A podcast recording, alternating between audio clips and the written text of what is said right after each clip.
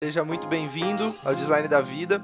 Aqui é o Cris Fedrizi e o objetivo do podcast é te trazer referências sobre a vida, pessoas fora de série, CEOs, líderes, e o meu propósito é ser ponte de conhecimento, tá? E te trazer o que existe de melhor é, para você aprender a lidar com seus desafios, para a gente criar um Brasil melhor, um mundo melhor. Todas as terças às 9 horas com um novo episódio. Te desejo um ótimo episódio e a gente se vê na próxima. Um forte abraço, tchau, tchau.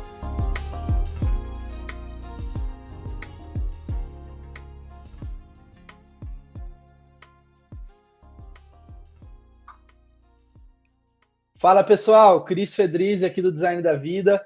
Hoje eu estou com Felipe Matos. Cara, que prazer, Felipe, de verdade, assim, não é clichê, cara. Eu, eu tô cada vez mais agora entrevistando pessoas que são muito feras, essa é, essa é a verdade. Eu não te conhecia ainda, eu te conhecia de LinkedIn, então só de fotinha ali, né? E aí eu parei e falei, cara, preciso entender melhor a, a história do Felipe, ver o que, que, ele já construiu, a jornada dele. E, cara, eu descobri que você tem praticamente, assim, quase a minha idade só de experiência profissional, né? Nesse mundo das startups ainda, quando ainda nem tinha quase nada, quando era tudo mato né, na internet. As primeiras empresas na internet, o Felipe Matos já, já fazia. Ele, cara, já ajudou várias startups a mais de 10 mil, certo? Pelo que eu li no seu, no certo, seu LinkedIn. Só que eu quero conhecer um pouquinho. Fala um pouquinho da sua jornada, quem é você, como você se define. Legal, Cris. Bom, é, prazer estar aqui, obrigado pelo convite. Eu tenho achado ótimo nesse momento de quarentena, principalmente, poder participar de várias conversas como essa, assim, tem sido bom para é, sair, tirar a cabeça um pouco desse momento complicado e usar o lado bom de estar no isolamento social, que apesar de estarmos mais isolados, estamos todos conectados ou conectáveis, né, pelas pelas mídias e tecnologias e tudo mais. Mas você falou que eu tenho de carreira, você tem de idade, peraí, você tem quantos anos? Cara, eu tenho 23. Tá bom, é isso mesmo. é isso mesmo, né? É isso mesmo, são 23 anos de carreira. Mas eu comecei, em minha defesa, eu gostaria de dizer que eu comecei a trabalhar com 14 anos, então não sou tão velho assim. É, mas vamos lá, eu, eu acho que eu, eu me defino como empreendedor, né? eu acho que a melhor, a melhor definição, é, embora né, toda definição é uma simplificação, né? acho que todo mundo é muito mais do que uma coisa só, mas eu acho que é, é, o, o, ser empreendedor né, e tudo que significa ser empreendedor fala mesmo muito sobre mim. Eu comecei é, a empreender cedo, com 12 anos, eu vendia bombom na escola, assim, sempre fui muito de, de buscar criar os, os, meus próprios caminhos quando eu queria alguma coisa e não tinha como fazer, eu dava um jeito e eu acho que empreender em essência é isso, né? É você ser protagonista assim da, da própria vida no sentido de se colocar não se colocar como vítima do destino. Quando você tem uma meta quando você quer fazer alguma coisa você vai lá e faz. E encontra um jeito de, de fazer né? mobiliza as pessoas os recursos à sua volta para conseguir fazer o que é que seja. E aí eu acho que empreender tem a ver não só com ser dono de um negócio mas empreender na vida né? É, você de fato poder realizar, né? Se colocar como como alguém que está que tá deixando um legado, né? Que está fazendo, que está realizando e não que está à deriva, sendo levado pelas circunstâncias, né? Então, para mim isso sempre me norteou muito, assim, eu poder ir em busca daquilo que eu acreditava e buscar viabilizar é, isso de, de alguma maneira, seja ela qual for. E aí, minha história, acho que ela é, acontece quando se combina empreendedorismo com tecnologia e talvez com educação também. Acho que são as três grandes áreas que são as minhas paixões e onde elas se encontram, né? Onde empreendedorismo, tecnologia e educação se encontram é, é onde está meu caminho no mundo. Eu comecei a, bom, comecei a programar aos 12 é, fiz os primeiros sites aos 14, foi quando a internet começou comercialmente no Brasil, lá em, é, começou em 95, os primeiros sites foram em 90, 1997. É, o primeiro site que eu montei era um, uma espécie de blog de tecnologia, não existia nem o termo blog na época. E eu tinha 16, 14 anos, na verdade. Né? Eu escrevi dos 14 aos 16 para lá sobre tecnologia, falando, eu fazia review de, de joguinho, de software. As empresas me mandavam as caixinhas para fazer unboxing. Nem, nem, tinha esse conceito de unboxing, porque não, não existia YouTube também, não tinha vídeo na internet, era conexão de escada. Mas eu fazia o unboxing e descrevia em texto. Ah, e aí, de lá para cá, nunca mais parei. Né? Então, aos 16, eu fundei o primeiro aplicativo móvel da América Latina. Esse é um jeito muito bonito e, e, de falar hoje, mas na época não existia o termo aplicativo, então era uma homepage móvel, praticamente. É, mal, mal se falava site naquela época, mas, enfim, era um, foi o primeiro site construído para ser acessado por é, telefones celulares na América Latina, não tinha nem smartphone. O telefone era aquele tijolão antigo, era super lento, era uma tecnologia bem arcaica, que inclusive não sobreviveu muito tempo, mas foi super importante para iniciar uma, essa era da tecnologia móvel, né? E eu, de alguma maneira, fui, fui parte como um dos, dos pioneiros desse, desse momento. E aí, nessa hora, acho que o, o bichinho do empreendedorismo picou de vez porque eu tava, eu tinha 16 anos, estava no ensino médio ainda, naquela época a gente falava segundo grau. No, estou me sentindo muito velho aqui tendo que explicar. Mas, enfim, eu estava já no colégio técnico da UFMG, eu sou de Belo Horizonte, e o Coltec é um colégio de ensino médio ligado à universidade. Eu, eu passei lá, foi um momento super importante na minha vida. Aliás, acho que é a gente fala de vida aqui no podcast, né? E, e para mim esse foi um momento divisor de águas, porque eu era é, um menino de periferia, uma família de classe média baixa, é, mas que sempre teve muita muita preocupação com a educação. Minha mãe é educadora, meu pai também, então é, sempre fizeram um esforço de me colocar em boas escolas. Gente, eu lembro muito de putz, não tinha grana para às vezes comprar um uniforme, eu usava o mesmo uniforme muitos anos seguidos, puído, rasgado, mas estava lá numa escola boa, é, batalhando bolsa, enfim. E é, no ensino médio eu fui para o Coltec, que era uma das melhores escolas, talvez a melhor escola de ensino médio de BH, que ficava do outro lado da cidade. Eu tinha que pegar três ônibus para chegar.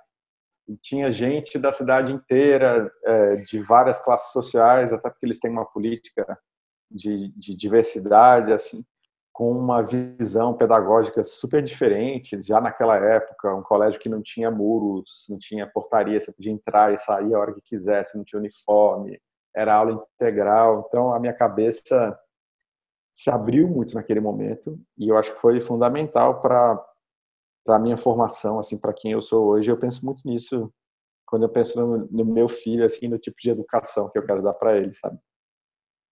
Mas, enfim, aí eu ainda estou lá em 2000. Vamos, vamos andar mais rápido para te contar da minha jornada. É, a minha empresa de smartphone, de internet móvel, nasceu quando eu estava lá e foi incubada na incubadora de empresas da UFMG. Né? Coltec era um colégio que ficava dentro do ambiente universitário. E lá eu conheci vários outros empreendedores. Então, outras pessoas que também estavam criando empresas de tecnologia na sua maioria eram cientistas, né, porque a gente está falando do ambiente universitário, é, e foi muito bom, porque é, naquela época não era tão comum, né, hoje o empreendedorismo já tem um outro, já está num outro momento no Brasil, ainda bem, aliás, a gente já tem um ecossistema, nada disso existia, então era uma atividade muito solitária, e os empreendedores, como eu, eram tidos como muito malucos, assim, para é, dar um pulo nesse mundo desconhecido, cheio de riscos e tal. Então foi muito bom encontrar vários outros loucos como eu para a gente dividir, né, conversar. Eu acho que esse, essa colaboração que existe tão forte no ecossistema de startups hoje, ela, ela é fundamental, assim, ela dá muita força para os empreendedores. E eu, naquele momento, nunca mais saí desse, desse mundo. Então, é, vendo as dificuldades de outros empreendedores como eu, eu acabei cofundando o Instituto Inovação, que foi uma das primeiras aceleradoras de startups no Brasil, lá em 2002, em BH ainda. é, que trabalhava não só com startups de tecnologia digital, mas veio muito desse, é, desse universo acadêmico. Né? Não tinha empresas de biotecnologia, de química fina, é, e de lá para cá não parei nunca mais. Então, o Instituto Inovação evoluiu é, para um fundo de investimentos, que foi o, o fundo Criatec, a gente avaliou em mais de duas mil startups no Brasil, investiu em 36 e o Criatec evoluiu depois, se tornou uma gestora é, de, própria, que é a Incide Investimentos, que foi é, incorporada recentemente pela, pela Capital.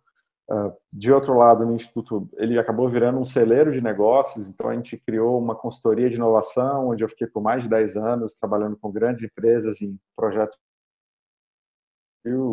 a Startup Farm, que nasceu dentro do Instituto Inovação, o Instituto Inovação virou uma spin-off depois, que foi a primeira aceleradora de startups digitais da América Latina, que eu fundei em 2010. O, o primeiro programa saiu a público em 2011, mas a fundação já tinha acontecido no ano anterior. E, enfim, de lá fui para o Startup Brasil como diretor do primeiro programa eh, governamental de apoio a startups do, do, país, lá no governo federal. Fiquei dois anos e meio e aí governo é um outro mundo, eu me sentia uma alienígena, eh, mas foi uma experiência incrível para entender muito sobre como como o Brasil funciona, como é, um outro setor que é o setor público funciona, é, quebrar vários preconceitos sobre governo e confirmar outros. Depois a gente pode falar sobre isso, mas, é, enfim, trabalhei muito, muito. Acho que eu nunca trabalhei tanto na vida como no Startup Brasil. Assim, tipo, muita vontade de fazer o programa dar certo. E, e não deixou de ser um processo, um processo empreendedor, né? Só que dentro do governo. Startup Brasil teve resultados incríveis, assim, até hoje é um programa que deixou um legado muito importante para o ecossistema de startups do país saí para montar e montei o Dínamo, que é uma associação sem fins lucrativos, na verdade, né? É uma organização que foi criada por mim junto com outras 12 pessoas que representam diferentes entidades do ecossistema de empreendedorismo e que tem o objetivo de dialogar com governos para ajudar a criar políticas públicas que melhorem o ecossistema de empreendedorismo.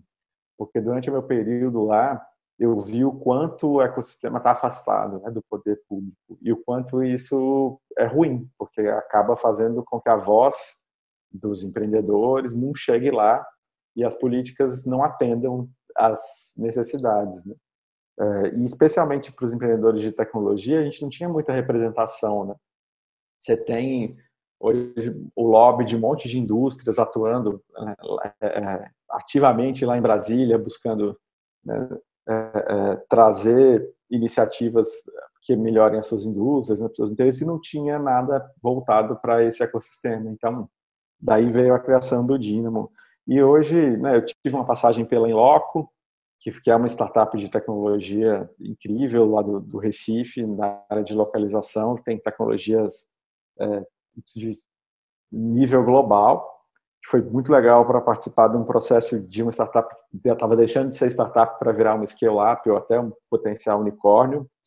E hoje eu estou na 10K, que é uma consultoria e uma plataforma de, de conteúdo para empreendedorismo digital, né, voltada para empreendedores e profissionais dessa área, que dá curso, que orienta, dá mentoria, enfim, ajuda empreendedores, empresários e quem quer é, se aventurar por esse universo aí de, de várias formas, conteúdo, curso uh, e, e, outros apoios.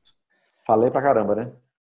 Ah, eu acho que eu deixei você falar, normalmente eu já venho com uma pergunta, eu deixei porque eu estava curioso mesmo para conhecer um pouquinho da sua, da sua jornada. Agora, cara, com tudo isso, toda essa jornada, vamos falar do porquê. Por que empreender na sua visão? É, você falou deixar um legado, né? Antes da gente. O que que tem, tem que ter alguma coisa que te faz te mexer de manhã, né? Puta, eu, é, é, então, você falou, deixar o legado às vezes é uma, das, uma dessas coisas, né? Mas por que empreender na sua concepção? É para ajudar a humanidade? Não? É para ganhar dinheiro mesmo? Então, ou os então, dois? Assim, para mim, empreender nunca foi uma, uma, uma, decisão do tipo, ai, eu pensei aqui no que eu quero fazer e decidi, vou empreender.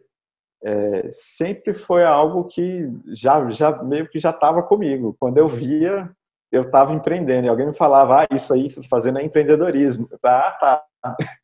É, acho que é um pouco por isso que eu me defino muito como empreendedor, porque eu acho que é, que é algo que já está muito dentro de mim, ou do, do meu jeito. Não significa que qualquer pessoa que queira empreender não possa tomar essa decisão e se tornar um empreendedor, né? Mas para mim nunca teve esse momento onde eu parei e pensei e decidi vou empreender por causa disso.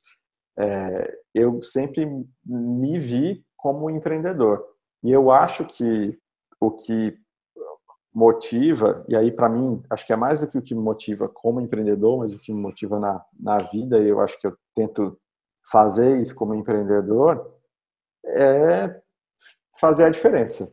Então, eu sempre fui muito, sempre orientei todas as minhas decisões profissionais, né, e, e muitas vezes de vida também, para o impacto que eu gostaria de deixar, assim, né? Então, fazer alguma coisa que eu acreditasse que tivesse fazendo a diferença para o mundo, para as pessoas, para as próximas gerações, né? deixar um mundo melhor do que o que eu encontrei, né? Apesar sem querer ser piegas ou clichê, mas acho que é o que o que move a, gente, né? É essa esse senso de evolução. E aí eu acho que o empreendedorismo foi a ferramenta que eu encontrei para fazer isso. E eu não vou. Bom, você não deve ter cometido erro nenhum, né, Felipe, como empreendedor? Imagina. Quase nenhum, né? E, cara, olhando para trás agora, assim, com todos esses é, erros, aprendizados, né, que a gente pode chamar de aprendizado, é, isso te forma como ser humano, né? É, forma o seu caráter, assim, né? Aprender a lidar com os desafios e passar por esses desafios, né? O que, foram algumas lições que você pode compartilhar com a gente que você acha que é interessante falar sobre, cara, resiliência, inteligência emocional? Assim, nem, sei, nem gosto muito, não sei se essa palavra é a palavra ideal, mas que às vezes você vai, mesmo que tá, né, mesmo difícil, você continua indo, mas assim, o que, que você gostaria de compartilhar? É, bom, é, eu acho que assim, só, só não erra quem não tenta, né? Se você não quer errar, é, só, é muito fácil, é só não fazer nada, você não vai errar. É, e eu acho que a gente coleciona ao longo da vida muito mais erros do que acertos. É, e que bom que é assim. É claro que ninguém quer errar, mas o erro é uma ferramenta muito importante para a gente, assim, é uma ferramenta de aprendizado, porque todo erro gera um aprendizado. E aí o ideal é tentar, é você tentar não errar duas vezes sobre a mesma questão, né? E olha que de vez em quando a gente até faz isso. E às vezes esse é o ponto para levar para terapia, para tentar entender. É, eu acho que hum, eu sempre tentei me conhecer muito e quanto quanto melhor eu pude fazer isso, melhor foi meu desempenho profissional e na vida também, né? Então acho que é, fazer terapia me ajudou muito e é, eu gosto sempre de falar isso porque eu acho que o tema de saúde mental muitas vezes é um tabu para muita gente, tem muito preconceito, tem gente que acha que você precisa estar tá, tá doente ou ter algum problema mental, psicológico para procurar ajuda e, e para mim foi algo que que sempre teve muito presente, sempre me ajudou muito. Eu acho que todo mundo devia fazer alguma forma de é, se não necessariamente uma terapia, né, mas alguma forma de atividade de autoconhecimento, de prática de saúde mental, é, porque quanto mais você se conhece, quanto ó, chegou um, um cachorrinho aqui, vem cá, e o filho, ó, fala oi.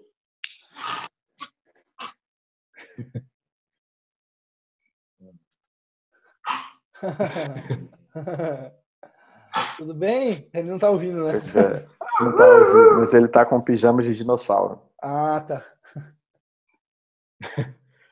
Gente, vocês estão escutando no podcast, meu filho entrou aqui e tá dando um oi para vocês. Quer falar, filho?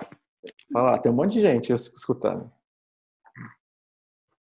Sim ou não? Agora ele ficou tímido. Então volta lá. Vai jantar. Cadê meu óculos? Seu, não sei, cadê seu óculos? Não ficou aqui, ó. Ah, eu tô numa reunião aqui agora, tá bom? Pois é. Hã? A cachorrinha. Tá, tá, leva ela. Olha, a cachorrinha também veio, vocês não estão vendo. Nem você, né, Cris? Vai fora. Pronto, fecha a porta, resolveu. Tem esse também, né? Mas uma coisa legal da quarentena é naturalizar também essas relações, né? Concordo com plenamente. A família, com o filho em casa e tal. É, mas, poxa, então, né, tava falando um pouco de, de erros e tal, e de dicas. É, eu acho que o processo de buscar me conhecer foi muito importante e acho que a gente vai amadurecendo ao longo da vida e se conhecendo melhor e aí tomando melhores decisões.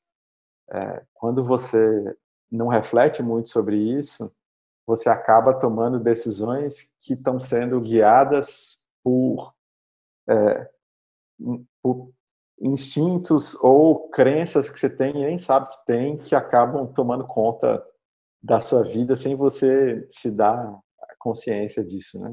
E aí acabam definindo a forma como você lida com muitas situações. E a partir do momento que você conhece a si mesmo, as suas, as suas fraquezas, as suas forças, o seu jeito de pensar, os seus valores, o que, que você valoriza na, na vida que é importante para você, é, isso começa a funcionar como um filtro para suas decisões, as suas escolhas, né? O que fazer, onde trabalhar, com quem namorar, é, enfim, as decisões que você vai tomar ao longo da vida, né? Eu acho que a gente precisa tomar um pouco de cuidado com alguns conceitos ou modelos que são colocados como os modelos ideais, né? sei lá,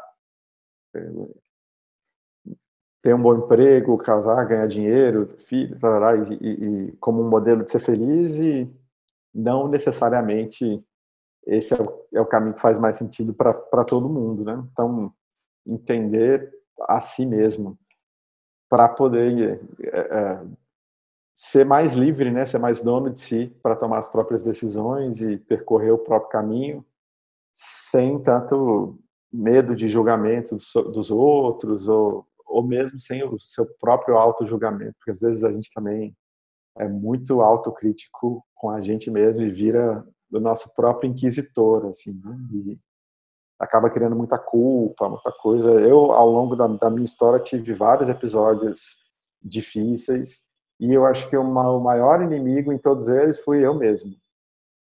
É, e aí, acho que é, é onde a gente deveria, ou, ou no meu caso, onde mais fez diferença para mim, foi trabalhar nesse processo comigo mesmo para me conhecer melhor e poder lidar melhor é, comigo mesmo, mesmo, ao longo desses anos. É, e aí, putz, tem, tem muito erro, assim. Eu acho que a gente poderia ficar falando, dá para fazer um podcast o dia inteiro sobre, sobre falhas e erros. Eu acho que eu vou citar aqueles mais dolorosos, que eu acho que sempre são os mais os de mais aprendizado. Assim. É, um ponto, um ponto foi tem a ver com o momento de tomar decisões importantes. É, eu, em momentos que você está abalado emocionalmente, com raiva de uma situação, ou enfim, numa situação difícil, e aí no calor da situação você vai lá e toma uma decisão importante, esses momentos normalmente são os momentos onde vieram grandes falhas. Né? Você toma a decisão e depois você vê desculpa a expressão, a, merda que você foi fazer. É, e, e aí, um aprendizado importante, assim, é, é, é, principalmente quando é uma decisão importante, que tem muitos efeitos, é, é, tomar muito cuidado com a qualidade dessa decisão. Então, se eu puder dar uma, uma dica do mundo, assim, se tem uma decisão importante e está de cabeça quente, segura. Segura, respira fundo, espera mais um dia, esquenta a cabeça e depois decide, porque as decisões que eu tomei em, no, no, no, calor ali da, da emoção é, acabaram depois se revelando as piores decisões.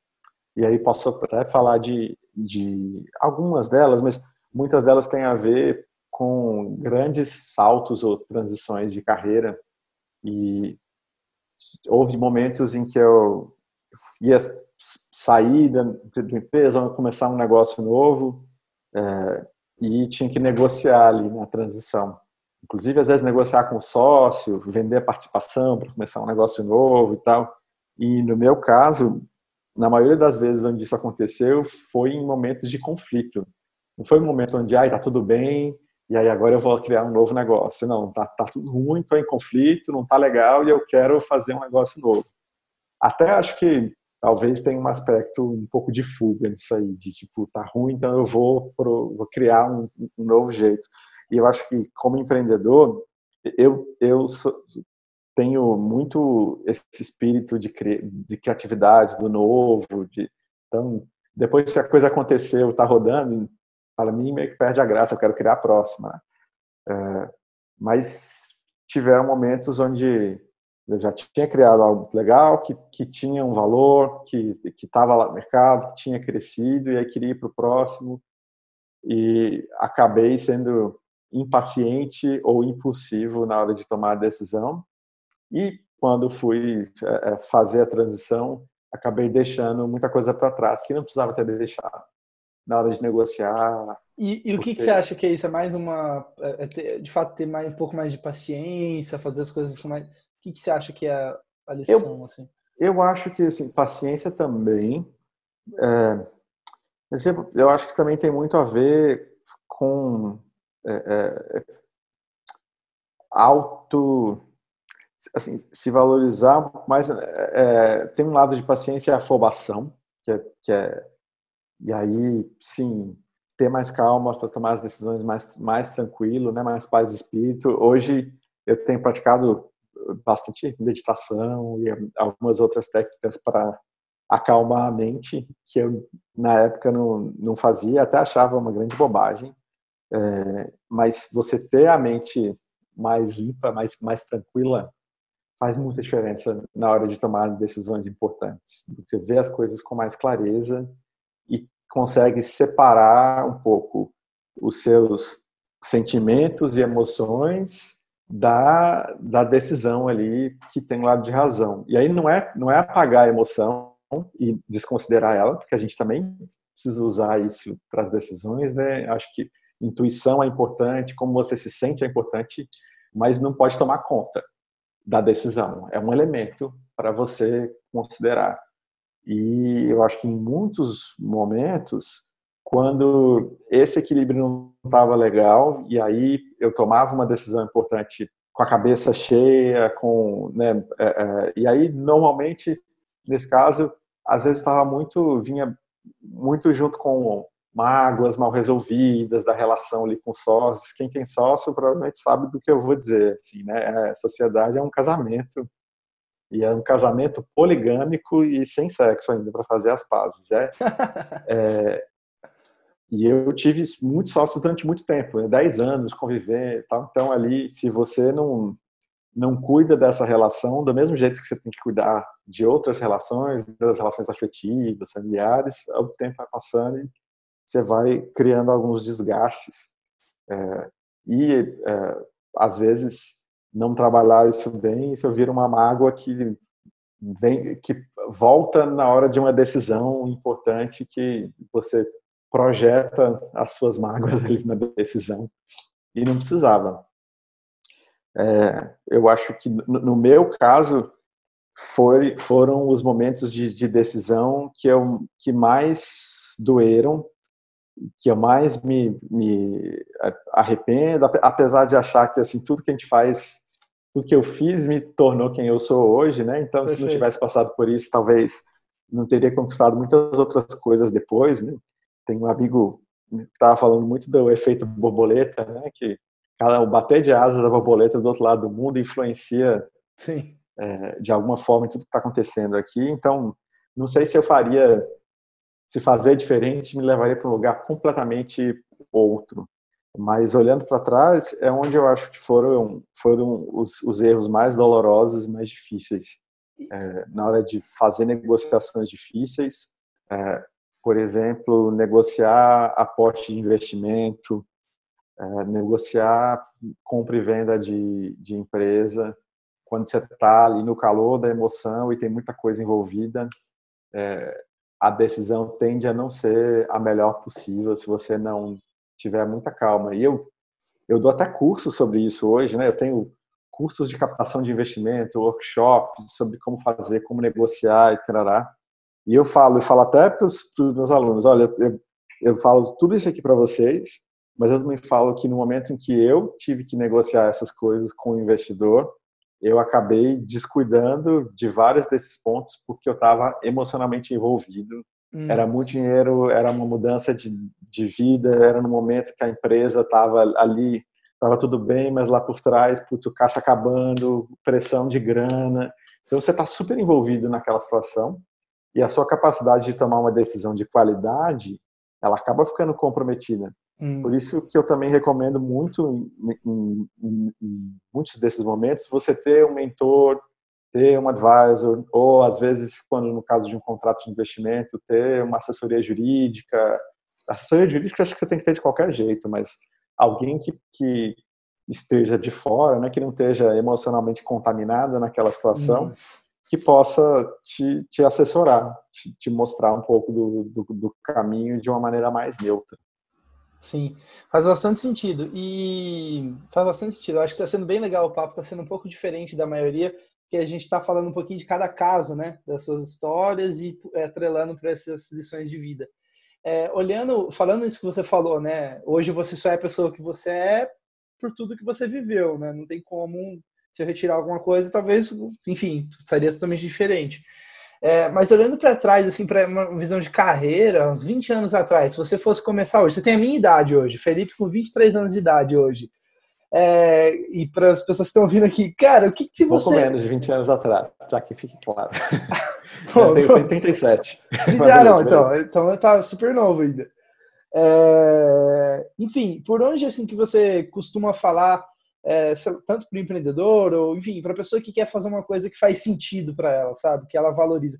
Por onde que você começaria? Testando? Não? Trabalhando para alguém? Aprendendo com ela? Sabe? Que, que você, qual que é a sua visão de carreira com a cabeça que você tem hoje?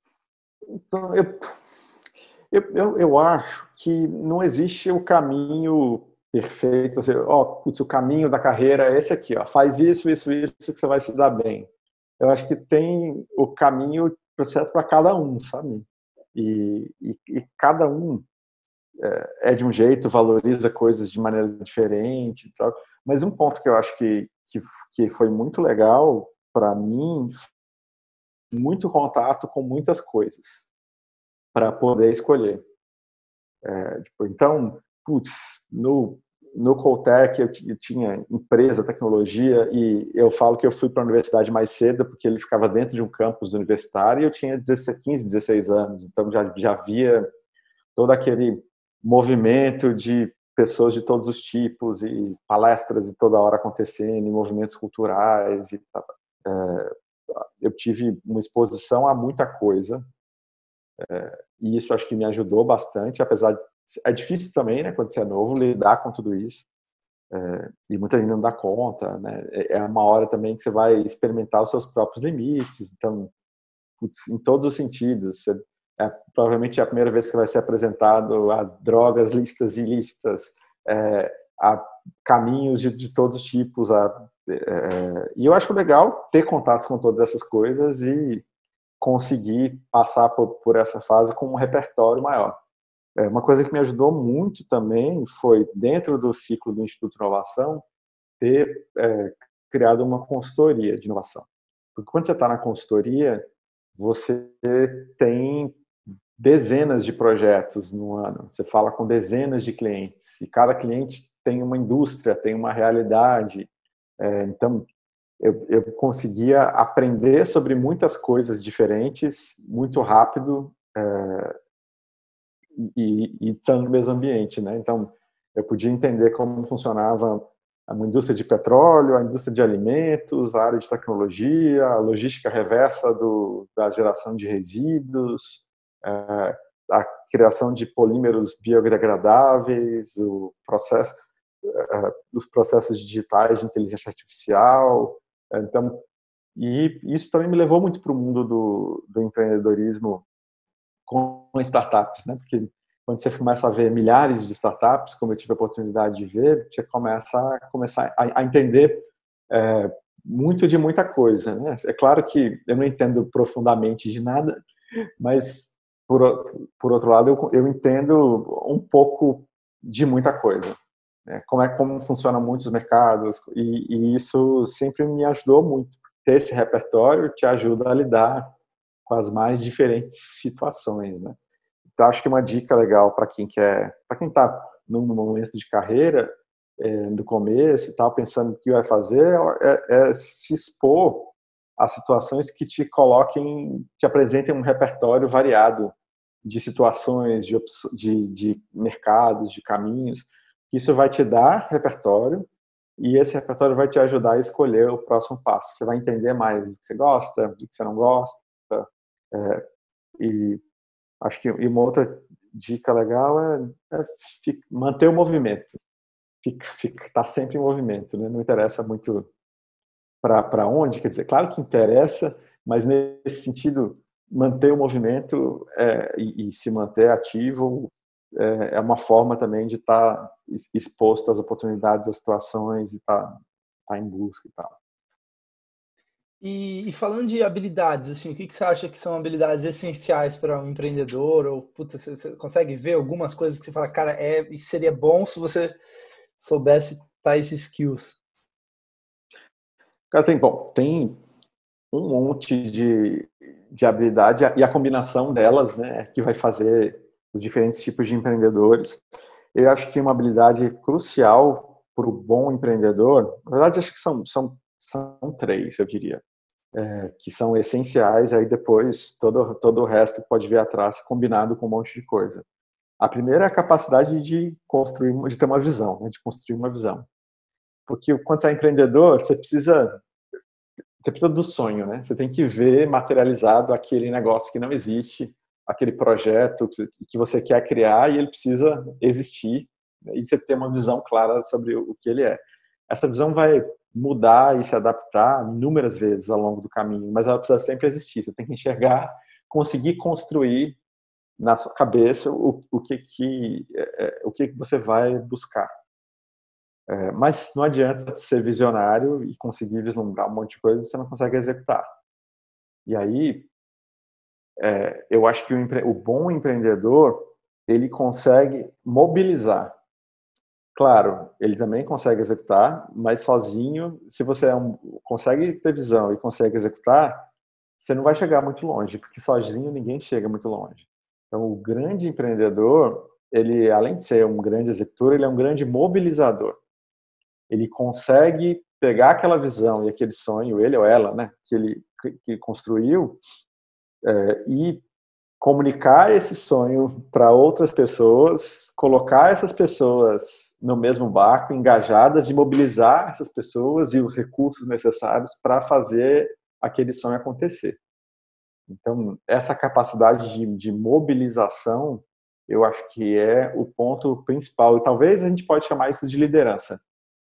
Então, visão, execução e liderança, para mim, são, são os três pontos principais. Aí, dá para a gente falar um pouco também a, a, a, capacidade de ouvir, né? É você uhum. conseguir observar o contexto e entender o que está acontecendo. Aí ouvir, ouvir o cliente, ouvir o seu sócio, ouvir o funcionário, ouvir o colaborador, ouvir o mercado, né? assim, essa capacidade de olhar para o que está acontecendo, entender, fazer as conexões com o teu próprio produto, com seus recursos e produzir uma resposta, né? Porque é isso que cria a tal da resiliência, a capacidade de adaptação, né? A visão sistêmica e tal tem um pouquinho a ver com a visão também. Se você tem isso, você consegue é, construir visões de um jeito mais, mais eficiente. É, mas acho que são essas três. E aí, se eu puder falar assim de, sei lá, hard skill, um negócio que me ajudou muito a minha vida inteira e que eu acho que quem não tem deveria buscar ter o mais rápido possível e é bem objetivo e simples, cara, fala inglês. Sim. É, é meio base, falar assim, né? Eu nem me imagino, cara, sem falar inglês eu não conseguiria acessar é, os conteúdos pois que eu é, assim, fez toda a diferença na minha vida para uma série de oportunidades e coisas que eu consegui fazer que eu não teria conseguido se não falasse.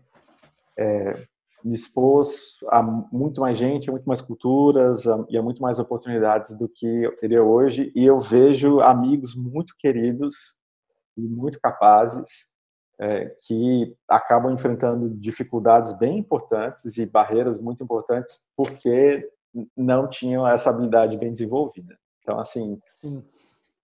quem não fala inglês, uma dica, vai estudar e isso vai fazer muita diferença vai. no futuro. Como, pelo menos para mim, fez demais, assim. E, cara, a gente está quase chegando no final. Infelizmente, voou aqui o nosso tempo. Nossa, que rápido. é, eu queria fazer uma pergunta sobre isso que você falou de execução, porque é uma coisa que eu venho me cobrando mais, cada dia mais, é, e que eu começo a, a perceber que é um, um fator gargalo para muita gente, que é o seguinte: eu sei o que eu devo fazer, por exemplo, ah, preciso emagrecer, vamos supor. A gente normalmente já sabe, né, cara? Ah, eu como menos carboidrato, faço exercício né, e emagreço. Só que na execução, que às vezes as empresas, os empreendedores pecam, né? As pessoas pecam. O que, que você vê assim de execução? Qual que é a sua ótica sobre execução, eficiência? Então, eu acho que empreender, assim como a vida, é uma maratona, né? Não é uma corrida de 100 metros. E aí é fácil executar na sprint, né? Vamos aqui fazer hoje, a gente para e faz, tarará. Mas você consegue fazer isso todo dia? Porque é isso, né? Para emagrecer, não adianta ficar sem comer carboidrato hoje. Exato. Vai levar exato. um tempo. É uma readaptação para um, vida. Para ter um negócio de sucesso, não é ter uma sacada genial que você teve um dia e construir uma coisa legal. É sustentar um, uma boa performance ao longo de alguns anos. E aí você provavelmente vai ter um negócio de sucesso de um jeito ou de outro.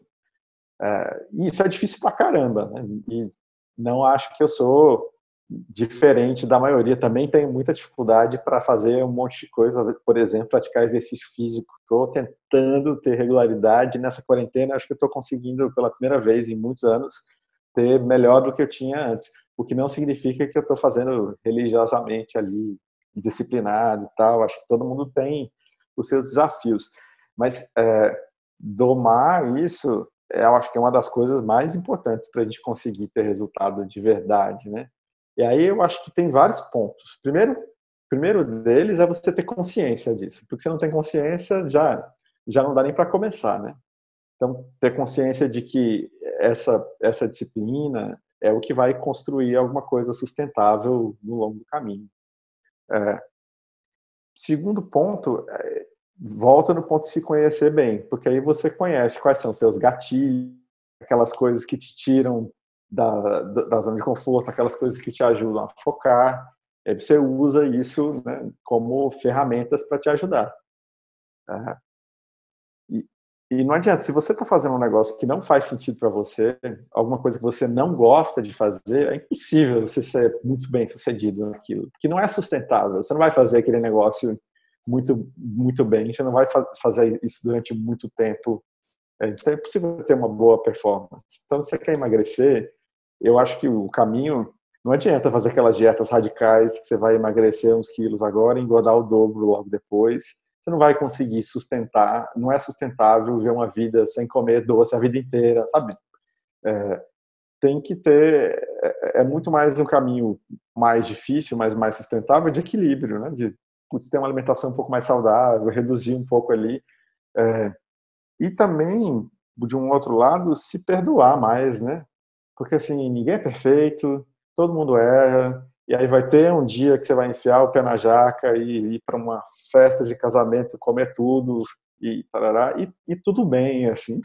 No outro dia a gente continua, é importante também é, sabe, é, é aquela história, né? E é, e é, claro que é uma metáfora, serve para tudo, né? Não estou falando só de, de, comida aqui, mas é, você é, é, ter ali um, um, ou outro momento de exagero faz, faz parte e é até bom também. Tem o, o, o, o seu lado de ser um momento de prazer, de ser um momento de experimentar alguma coisa, mas também saber que beleza, passou, vamos voltar aqui para os trilhos, né?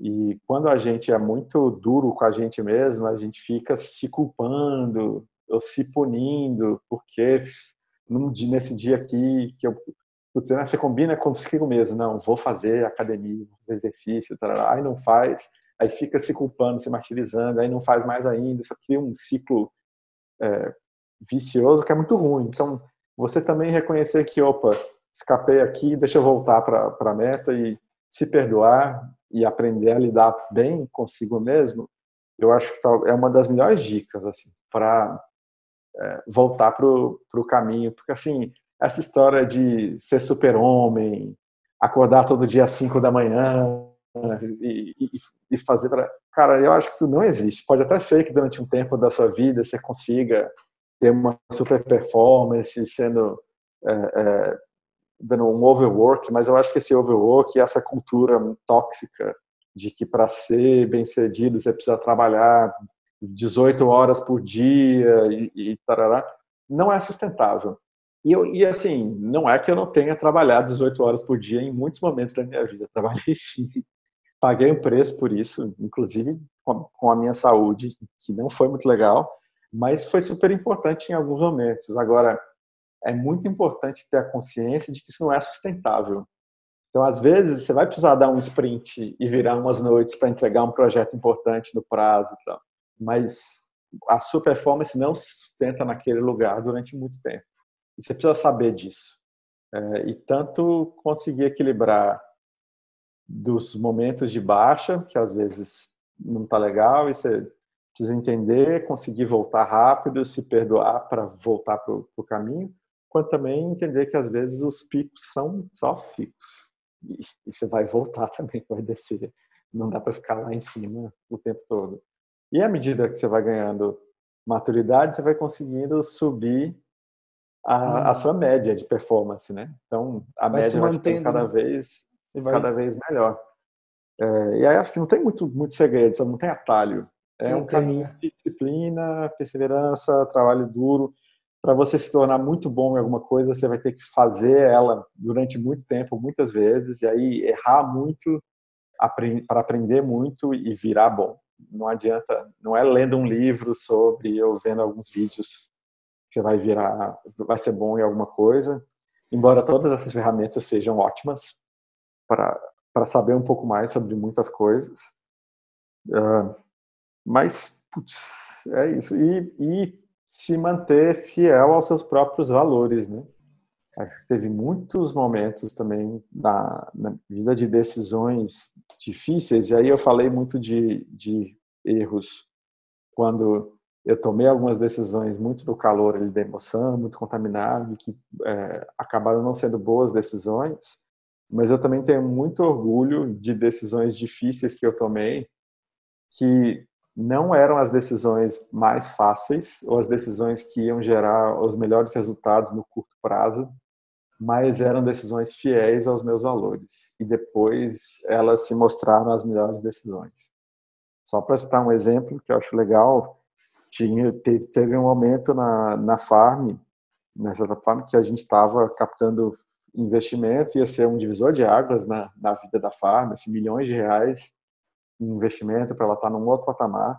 Era um momento que o projeto também ia muito bem do lado de, de entrega, de impacto, mas muito mal do lado financeiro. A gente não estava conseguindo achar um modelo de negócio sustentável, então aquela grana era, ia ser muito importante. Seis meses negociando com o investidor, tudo pronto, é, enfim, negócio fechado, era só assinar. E aí o investidor é, começa a dizer que, ah, veja bem, esse dinheiro eu não posso declarar por causa da uhum. origem, tarará, que é uma história muito é, complicada, difícil, e eu que já estava meio que contando com aquela grana e contratando gente, fazendo tudo, e com caixa péssima, isso foi uma decisão muito dura de falar não para esse investidor e jogar fora esse cheque de milhões de reais sem ter é, plano B, sem ter backup e sabendo que no dia seguinte eu ia ter que demitir quase toda a minha equipe. É, mas eu falei não, porque aquilo ali feria um princípio que é muito caro para mim, assim, de, de honestidade, sabe? É, e foi muito difícil, foi muito difícil é, ver pessoas boas ir embora e ficar com uma dívida que eu não sabia como eu ia resolver. mas eu acho que foi uma das melhores decisões que eu tomei. Eu fico pensando o que, o que poderia ter acontecido, assim, né? É, depois eu fiquei realmente que esse investidor estava com milhões de problemas na justiça, estava enfrentando processo de, de, prisão, tava, chegou a ficar em prisão domiciliar, enfim, umas histórias bem pesadas e eu fiz, sou muito feliz de não ter me envolvido com nada disso, que poderia ter sido o caso, né? É, e eu acho que nessas horas, assim, os seus valores, eles só aparecem mesmo e valem mesmo, isso vale para os valores pessoais e vale para os valores da sua empresa também, na hora de tomar esse tipo de decisão. É muito fácil você colocar na parede, na um parede. valor, ah, valorizamos as pessoas. e aí chega uma hora é, de tomar uma decisão onde esse valor está sendo colocado em xeque, mas talvez a decisão mais fácil passe por cima dele e você se manter íntegro e tomar a decisão difícil que é fazer a coisa certa. Certo para você, né? Porque aí cada um tem os, os seus valores e a gente pode discutir, é, mas é, fazer o certo nem, nem sempre é fácil. Normalmente não é o fácil, é, é o difícil. É, é trocar, às vezes, um benefício de curto prazo para se manter fiel àquilo que você acredita. E eu acho que vale muito a pena. Show. Felipe, chegamos ao final do, do episódio. Cara, adorei o papo. A gente não. Lembra que eu falei para você que a gente não ia seguir toda a pauta? A gente não ah, seguiu nada da também já sabia. não seguimos nada da pauta, mas, mas foi. Não, mentira, a gente falou bastante coisa da pauta. Foi bem legal, cara. Obrigado pelo seu tempo de novo. Foi um super prazer. A gente se mantém conectado. O pessoal que ouviu aí, a, a, encontra o Felipe ali, coloca. Como que essa galera encontra você, Felipe? Eu sei que você tem um site, né? LinkedIn, onde? É, então, bom, podem me encontrar nas redes sociais. Eu sou bem ativo no LinkedIn, no Instagram também, e é o é, Felipe Matos, Instagram, Felipe Matos lá no, no LinkedIn. É, tenho feito é, também algumas lives, algumas conversas, tem bastante conteúdo que eu busco compartilhar, então convido quem se interessar a seguir. E também é, a, a, seguir a 10K Digital, a 10K.digital, que é um portal de conteúdo sobre empreendedorismo, que tem muitos conteúdos meus e também de várias outras outros especialistas do setor em, em várias áreas ligadas ao empreendedorismo, empreendedorismo digital. Então, fica aí essa dica. E para quem pensa em empreender, uma última dica, assim, momento jabá, tem o livro, né, 10 mil startups, que eu escrevi, que ele foi escrito para ser um, um guia para quem pensa em empreender ou quer conhecer mais sobre esse universo do empreendedorismo das startups, ele vai ali no passo a passo, desde tive uma ideia e agora o que eu faço, como né, formar uma equipe, como levantar investimento, como crescer, uh, com um monte de ferramenta ao longo do caminho e vários exemplos de startups brasileiras que passaram por cada uma dessas fases. Então, fica a dica de leitura aí para quem tiver interesse de conhecer mais sobre esse universo do, das startups. Legal, Felipe. Cara, obrigado de novo pelo seu tempo. Foi um papo bem legal. Pessoal, espero que tenham gostado e até a próxima. Valeu, tchau, tchau. Valeu, gente. Até mais.